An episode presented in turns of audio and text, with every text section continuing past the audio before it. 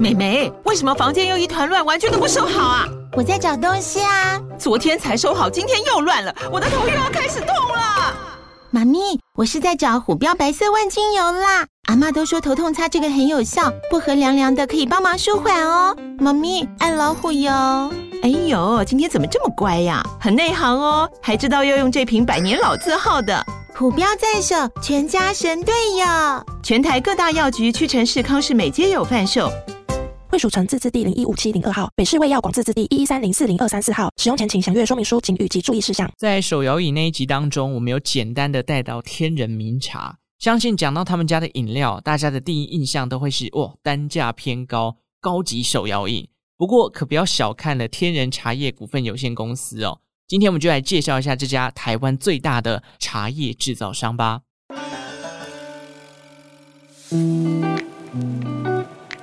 天人茶叶股份有限公司的前身是在一九五三年成立的民丰茶行，是由天人茶行的创办人李瑞和先生的父亲李树木开的。其实李家呢是个茶农世家，他们的祖先啊当年从中国的福建带着茶籽到了南投的民间乡栽种，从小就在种茶环境长大的李瑞和先生，后来呢也跟随了家中的脚步，不止成为一名茶农。甚至后来还成为了一位自产自销的茶商哦。那李瑞和先生的父亲李树木，当年他为了要把这个生意做大哦，他就锁定了高雄的冈山区作为他们开设茶行的据点。诶，为什么选择在高雄冈山，而不是在南投的民间乡呢？主要选择该地的原因啊，是因为当地拥有许多空军的眷村，里头的老兵都有品茶的习惯，那卖茶叶给他们。不仅可以节省这个运输的成本嘛，你想，如果他今天的茶行是开在南投的民间乡，在那个年代，你要把茶从南投运到高雄，是一件不容易的事情哦。那如果你就近开在冈山，诶，你就不用运输了，人家直接到你店里跟你买茶叶就好了。所以不仅可以节省运输的成本，也相对的更接近了当地的消费者市场。于是民丰茶行就在高雄的冈山成立了。那茶行成立的时候呢，这个李瑞和先生刚好满十八岁，也算是李家送给他的一个成年礼啦。后来一九六一年哦，已经有能力独当一面的李瑞和先生就跑到了台南自己开店。这个店的名称呢，以六零年代台南首创的儿童乐园“天人儿童乐园”为取名的灵感，将茶行叫做天人茶行。后来啊，这个台湾的经济起飞嘛，那加上这个天人茶行，他们进入茶产业的时间也比较早，所以他们的事业就不断的扩大。到了一九七五年，李瑞和先生呢，还将公司改组为天人茶叶股份有限公司。之后，他就拉拢了数十家的关系企业，原本的天人茶行呢，一下子就晋升成为了天人集团。我们这边举一个例子哦。好比当时因为这个麦当劳啊这种外国的速食业者进军到台湾，那整个经营的状况都非常好。天人集团呢也想要跨足到素食业者的这个部分，所以他们就跟另一家外国的素食业者叫 Hardys 哈蒂汉堡展开了技术合作。我相信这个呃有一些比较年长的听众可能对于这个哈蒂汉堡还有点印象。当时哈蒂汉堡来到台湾的时间是一九八六年。据说是开在现在南京东路跟复兴北路的交叉口，不过后来好像没有经营多久，好像一九九零年代的时候就陆续退出台湾了。那除了餐饮之外哦，这个天人集团啊还跨足到了证券业。不过就因为这个天人证券公司后来害李瑞和先生啊兵败如山倒。怎么说呢？因为一九九零年的时候台股崩盘，那这个李瑞和先生旗下的天人证券。发生了财务的危机哦，他本人呢也因此欠下了数十亿元的债务。你要想九零年代的数十亿元是多么的可怕，那也因为这一次的操作失败，李瑞和先生只好辞去了董事长的职务，他只好交棒给自己的堂弟李胜志去接手。不过厉害的跟传奇的就在后头了。这个李瑞和先生呢，虽然他积欠了数十亿元的债务，但他并没有因此销声匿迹。其实也好家在啊，这个李瑞和先生他在经营茶商的过程里，一直保持很好的信誉，所以在一九九三年的时候，他靠着这个常年经商所累积下来的好人缘，筹组到了大概千万元的资产，然后他就义无反顾的跑到中国，以天福集团东山再起。那后来这个李瑞和先生创办的天福集团啊，真的在中国经营的有声有色。后续他就买回了他当初为了要还债变卖的天人集团股份，让他在两千年的时候重返了天人集团的经营阶层。那这一段历程呢，也让李瑞和先生因此获得了“两岸茶王”的称号。其实看了很多这个媒体当初专访李瑞和先生，他都觉得说啊，这个茶商啊经营的时候比较没有那么多的心机啊。可是你跨足到证券业，那完全是不同领域、不同产业了。这个可能里面有主力做手啊，就不是那么单纯的把产品做好，然后行销做好，你可能茶叶就会卖。所以总结李瑞和先生的专访，他觉得自己当初跨足证券业，有点算是不熟悉这个领域啊，所以才会惨遭滑铁卢。但是他回到他自己的茶产业，还是可以经营得非常的厉害哦。这也就是为什么他能够东山再起的一个原因啦。那两千年之后的天人集团啊，也就重返了轨道。先是在一九九九年的时候，在台湾的股市上市了。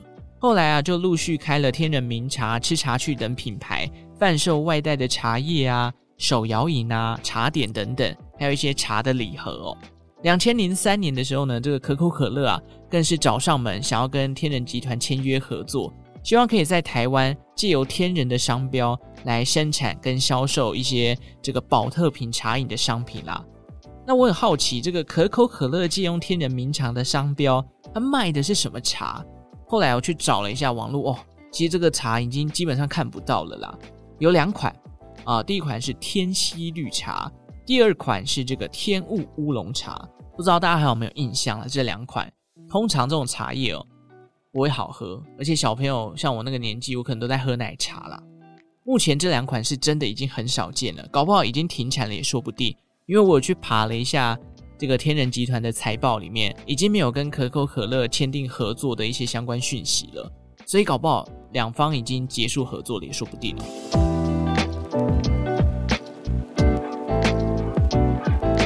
那顺带一提，现在超商里面很常买的原萃啊，或者是爽健美茶啊，也都是可口可乐底下的商品，只是他们现在已经不是单纯跟人家借商标来卖了。而是打造自家的品牌哦，然后再找台湾的代工厂来生产。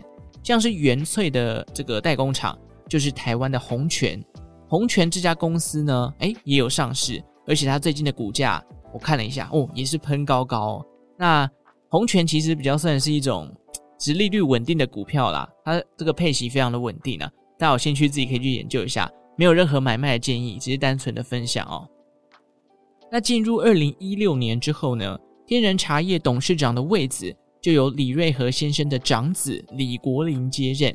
前面其实有提到，天人茗茶是台湾最大的茶叶制造商嘛。那如果根据他们这个二零二二年的年报啊，当年度他们总共生产了一千零八十七公吨的茶叶，占台湾总产量的百分之七点三，其中有将近八成都是内销的哦。不过，现在除了卖茶之外，支撑天人茗茶的营运，其实还要再靠餐饮这一块。基本上，它的茶产业跟餐饮业各占它的营收大概都一半。那餐饮呢，又稍微比茶产业多一点点。那在财报里面呢，其实有揭露这个他们的营业据点哦。现在国内有大概一百零三家的天人茗茶的营业据点，包含了直营门市啊、百货专柜等等。那海外的加盟店呢？也有一百零二家，也刚好是各占一半哦。财报的部分我们就讲到这边，我们回到商品面，相信讲到天人茗茶，既然是茶嘛，自然就会有高低之分。天人茗茶最有名的是什么？九一三茶王。那九一三这个数字，大家有没有想过，到底它的命名逻辑是什么？根据这个天人茗茶的官网哦，他说它是取自台湾中部高山茶区的上等乌龙茶。以及顶级的粉光参调制而成。什么是粉光参呢？简单来讲，就是人参的一种啦。据说呢，是可以帮忙补气提神，此外还可以提升这个茶品的香气以及回甘的程度。那人参茶就是有一种甘甘的感觉哦，听起来的确很高级，毕竟加了人参嘛，所以喝起来哎，好像有一种养生的感觉。但是大杯的一杯哦，要价七十元，直冲我饮料价格的上限啊！所以我没有闲钱，真的是不会去买九一三茶王。必须说，当你选择要到天仁茗茶去买手摇的时候，就一定要有价格超过一般手摇的心理准备了。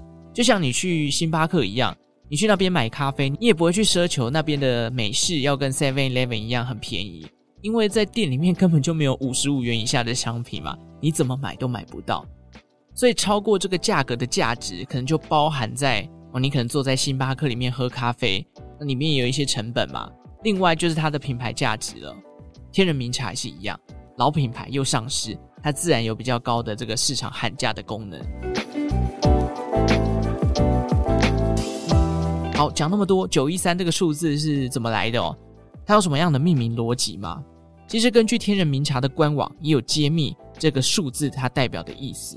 好比说，第一个数字呢，代表的是茶叶的等级，那并不是数字越大，茶叶的等级就越高。他们有一个一九三四五的排序，由左到右就是他们等级的差别啦。也就是说，数字五是茶王等级当中最高级的，那数字一可能就是 level 最低的。这是第一个数字的意义哦。所以你看，九一三茶王如果以一九三四五才排行 level two 哦。大家如果有闲钱的话，也许可以去买买看这个开头是五的茶王来喝喝看，是不是真的比较高级？那第三个数字呢，代表的是茶叶的烘焙程度，从一到九啊，你看一可能就是轻烘焙，九就是超级重烘焙这样子。因此，我们把九一三拿来看，就是二等的乌龙茶叶以轻度烘焙的方式制成，简单来讲就是轻焙乌龙啦。好，第一个数字跟第三个数字都解释了，那第二个数字代表什么意思呢？其实啊，官方上面并没有解释哦，不知道有没有人知道它真正的意涵是什么？因为九一三，另外还有可能什么有五零九什么之类的，所以中间的数字有一有零，这个两个有什么样的差别呢？如果你知道的话，赶快来帮我解惑，因为我真的很好奇，我找遍了这个网络上的资料，哎，都没有人针对第二个数字做任何的解释哦。为什么要一跟零的差别呢？今年刚好是天人茗茶的七十周年，也祝福天人茗茶生日快乐啦！至于天人茗茶迎接这个里程碑，有没有什么样的好康呢？因为这一集啊，天人茗茶没有业配，所以我就不帮他宣传他有什么样的优惠活动了啦。只能请大家自己到天人茗茶的粉丝专业或官网去查询喽。如果你想要捡便宜、捡好康的话，也许这个七十周年当中有不错的一些优惠活动，当然在这边也要呼吁，欢迎各大的手摇业者或者或者是任何零售业者都可以来找周报时光机业配，好不好？帮你们宣传一下你们的优惠活动，简单的口播就 OK 了。OK，好了，这集到这边了，感谢大家的收听，五星好评送出来，把节目分享出去。最后感谢正在收听的你，为我创造了一次历史的收听记录，我们就下次再见喽，拜拜。